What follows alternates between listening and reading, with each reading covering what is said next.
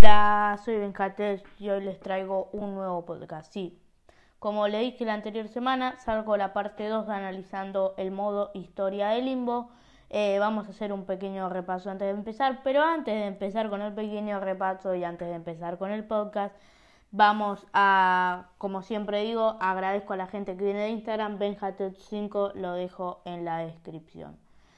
Eh, bueno, en este podcast, como dije en el anterior, vamos a estar hablando de las diferentes cosas que tiene el modo historia. Vamos a ver la teoría que para mí es la mejor teoría que se acopla más al modo historia. Em, y también, quizás en el futuro, me interesó mucho la desarrolladora que la hizo, que se llama Playdead. Ya lo he dicho en el anterior podcast, pero Playdead hizo juegos como Inside, que es otro, que lo bueno que tienen es que vos, eh, y su mayor característica en todos los juegos, que ella hace es la que la desarrollará hace que no hablan, que dejan que el protagonista interprete la historia y eso creo que es el fuerte del limbo, que dejen que el protagonista lleve el timón de la historia. Bueno, sin más dilación, empezamos con el podcast. Bueno, empezamos en, en el bosque, en un bosque oscuro, en el medio de la nada, no sabemos ni dónde estamos y lo vamos recorriendo.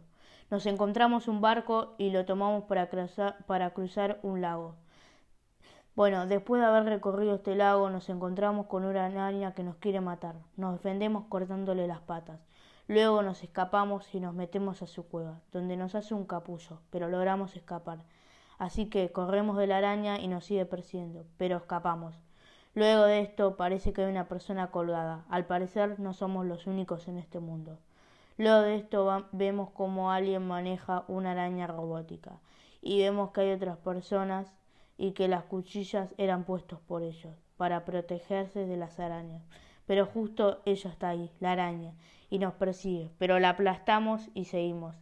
Luego la araña con su última pata nos intenta matar, pero no, pero fracasa. Así que le arrancamos y usamos su cabeza de puente para pasar. Y llegamos a un mar de muertos. Bueno, acá continuaría el siguiente capítulo y voy a hacer una pequeña pausa. Pero en realidad, ¿qué presenta la araña para el chico? Yo tengo acá dos teorías o dos, dos maneras de interpretarlo. Que es que en realidad en la historia cuenta los miedos del chico o que la araña, en realidad, onda, que la araña puede ser un miedo del chico que le tiene miedo, que presenta una fobia, una la aracnofobia, o que en realidad es una manera de morir, porque vos podés morir picado por un animal venenoso o por una araña. Este, así que se puede interpretar por dos. Yo creo que no es por la de que te podés morir picado por una araña, ni mucho menos, porque, bueno, puede ser en realidad, porque ninguna está mal o bien, pero la que yo creo que representa el miedo o la fobia, o la representa la aracnofobia del chico a las arañas. Bueno, eh, ahora seguimos con la segunda, el segundo capítulo que le puse de nombre La inundación, porque no, no hay capítulos básicamente, pero yo le puse el nombre La inundación. Bueno, este, eh, así que empezamos con la inundación. Eh, a un mar, llegamos a un mar de muertos donde hay alguien que tiene una piedra blanca en su cabeza, que se suicida para cruzar el lago. Cruzamos entre sus cuerpos y luego nos encontramos con personas que nos quieren matar. Así que le tendremos una trampa pisándolos con unas máquinas. Luego de seguir recorriendo, el agua empieza a crecer para arriba y nosotros tenemos que buscar la forma de no ahogarnos y que no nos alcance una gran y que una gran ayuda son las cajas de madera o los objetos poco pesados. Luego de escapar de la creciente, llegamos a un lugar donde hay un cartel que dice hotel. Bueno, este sería el segundo capítulo, resumidamente, claramente, para no spoilear completamente el juego. Y acá yo creo que por esto digo que puede ser lo de que es una forma de morir picado o matado por una araña o asesinado por una araña, porque acá también es otra manera de que puedes morir, vos puedes morir togado. Y acá donde es lo de la creciente agua no le encuentro como un miedo a que el chico se pueda ahogar, puede ser pero acá yo creo que, eh, o podría ser también, creo que es la más válida, la que yo más creo, es que en el primer capítulo el chico presenta eh, su fobia a las arañas o la aracnofobia y en este eh, es una manera de, de, morir, onda de ahogarse, quizás el chico, no sé, es como que en algo se ahogó o se quedó como estancado. Bueno, ahora pasamos al del hotel.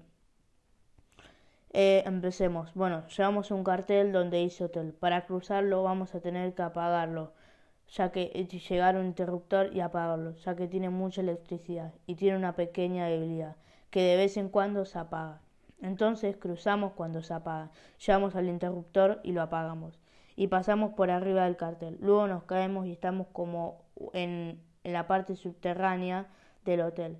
Seguimos yendo para abajo recorriendo. En algún punto nos agarra ese parásito blanco que vimos cuando el chico se suicida y eh, solo podemos ir para adelante. Y para sacárnoslos eh, tenemos que llegar a un nido de pájaros donde esos pájaros no los comen. Acá los quiero resaltar en esta historia los únicos animales son los pájaros, los cuervos, que tienen que bastante que ver con la muerte.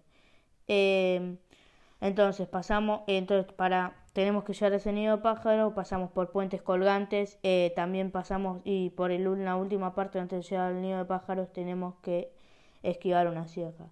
Luego llegamos al nido y cuando nos, nos, nos sacan el parásito, los pájaros, hacemos todo el camino a la inversa y salimos de ese lugar bajo tierra y pasamos al siguiente nivel. Bueno, en este yo creo que representa la soledad del niño porque a ver, estás todo solo, está todo roto, todo destruido, la soledad que tiene ese niño que tiene o tuvo ese niño porque no sabemos ni siquiera si está muerto, eh, representa la soledad del niño, yo es lo que más creo. Y también cómo ese mundo lo trata o cómo ve él el mundo que él, él se siente tan solo, él está tan en la soledad que también él siente, puede sentir que el mundo lo trata mal. Por eso el cartel y todo es como que está todo medio destruido. Bueno, este, ahora en el siguiente nivel montamos una libélula que nos lleva a un lugar que nos, que nos, tiene, que nos lleva bien arriba. Acá es donde salimos de la parte subterránea del hotel y luego de saltar un cable llegamos a un lugar donde hay una tuerca, salida del lugar.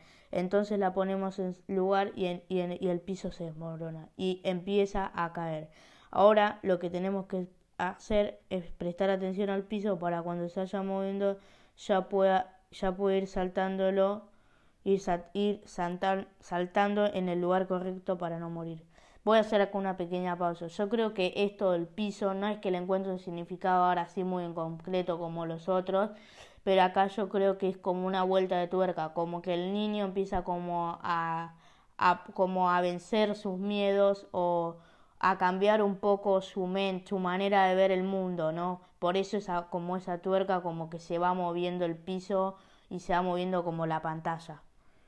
Bueno, eh, y donde dijimos que se va moviendo tenemos que ir prestando atención para saltar en el lugar correcto y no morir. Más tarde pasamos por unas máquinas que nos pisan, pero las que nos pueden pisar, pero las saltamos. Y seguimos hasta llegar a un lugar donde hay un carrito de minería. Y ese carrito lleva un botón donde se activa y se abre un piso eléctrico, pero el carrito es bastante lento, entonces logramos pasar y llegamos a un lugar donde hay y logramos pasar antes de que el piso no, no active la electricidad con el carrito. Bueno, ahora pasamos a un lugar donde hay metralletas y eh, lo que hacen, eh, lo que hacemos para lograr pasar es que hacer que se disparen entre ellas. Y pasamos al último capítulo, donde usamos la gravedad. Bueno, en este capítulo yo creo que es más importante lo de la libélula y como dije antes, lo de la vuelta de tuerca. Así que no voy a hacer una pausa porque ya lo hice en la eh, parte de la vuelta de tuerca. No sé, en esta parte me olvidé investigar qué significa la libélula con la muerte, pero estoy seguro que pasa algo en la libélula. Onda, algo tiene que ver la libélula con la muerte. No con el juego, ya lo voy diciendo. Bueno, eh, ahora vamos a pasar al último capítulo donde lo importante es el final. En este capítulo vamos a usar la gravedad este, onda, yo creo que sí pude interpretar el final, ya lo voy diciendo, pero no entendí por qué en el último capítulo está lo de la gravedad, onda. Lo demás es más o menos fácil de interpretar, pero esto es como muy flashero.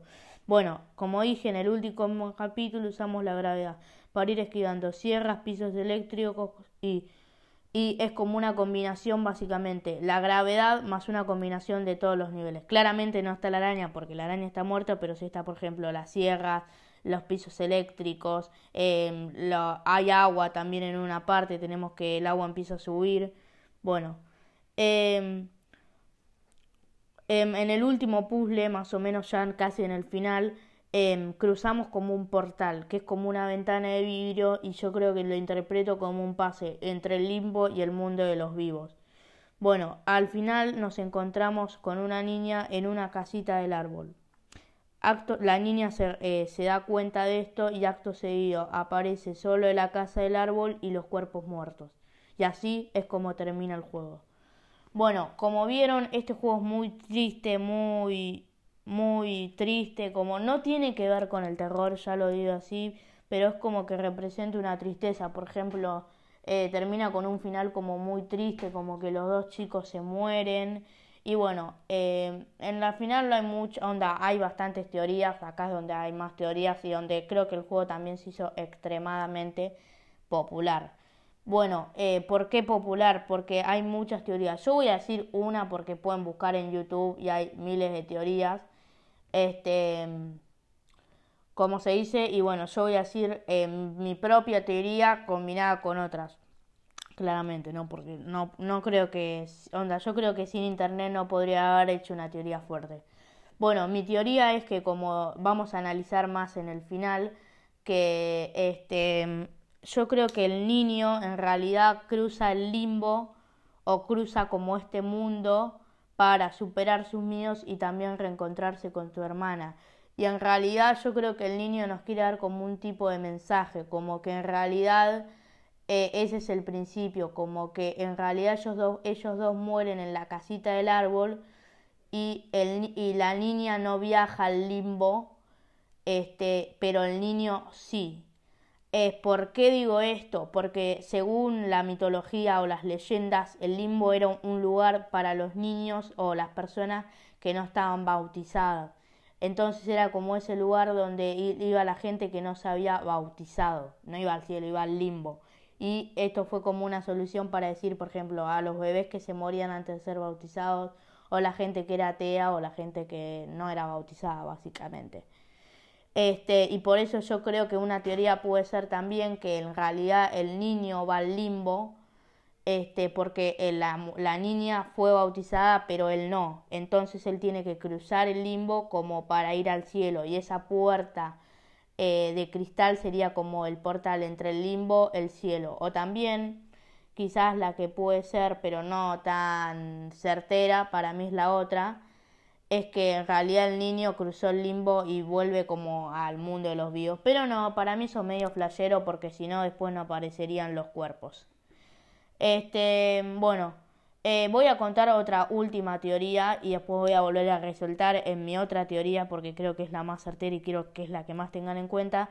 Que otra puede ser que en realidad es un choque de auto y que el niño murió en un choque de auto ya que en la casa del árbol, en una parte tiene, la casa del árbol tiene forma como de auto y el cristal podría ser cuando, no sé, el, auto choca y se rompe el cristal. Pero no, es media flashera, no profundice tanto en eso. Entonces yo creo que la teoría central es que el niño, eh, los dos niños mueren, los dos niños, la, la, niña y el niño están muertos, este, pero el niño no fue bautizado, entonces va al limbo y la niña sí fue bautizada, entonces va al cielo y él tiene que ir venciendo sus miedos en el limbo, como la aracnofobia, este, o también venciendo la soledad y percibiendo y cambiando su manera de ver el limbo como, la, como de ver el limbo, de ver el mundo como en la parte del hotel, este, y yo creo que es un camino donde él cambia la forma de ver el mundo, eh, también vence sus miedos y así de alguna forma entra como al cielo.